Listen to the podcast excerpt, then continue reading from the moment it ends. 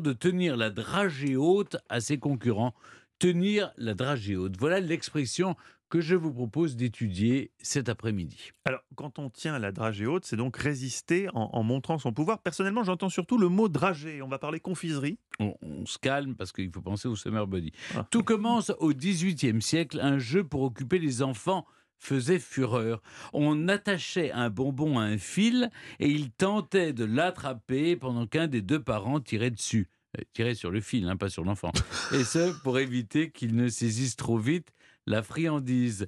Vous imaginez bien que dans les familles pauvres, il y avait beaucoup plus d'enfants que, de peux, friandises. Du coup, le jeu pouvait durer longtemps et effectivement, celui qui était au bout du filin tenait littéralement la dragée haute à sa descendance.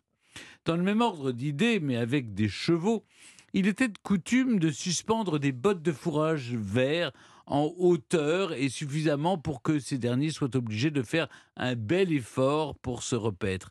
La botte de sarrasin était d'ailleurs appelée la dragie, ce qui a donné dragée.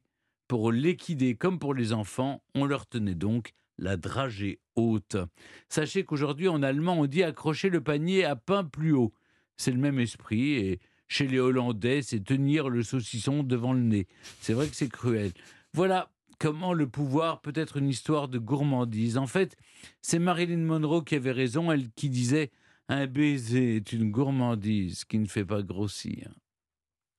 C'est toujours un peu. Vous me prenez jamais parti. C'est-à-dire que là, il y a quand même deux explications historiques qui tiennent complètement la route, qui ne sont pas euh, Elles vont ensemble. complémentaires. Ben non, Elles vont ensemble. Si.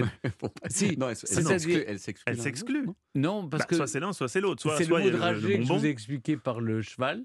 Oui. Et l'autre, c'est, mais c'est toujours le même principe. Vous faites faire des efforts en essayant de viser toujours plus haut. Et celui qui tient euh, le pouvoir, c'est celui qui a le fil. Voilà. Très bien, Stéphane. Même Je- chose pour je- les chevaux comme pour Très les bien. enfants. Je crois que nous avons été complets sur le sujet, les amis. Ah oui, il n'y avait pas de quoi faire plus de 4 minutes 50, vous voyez.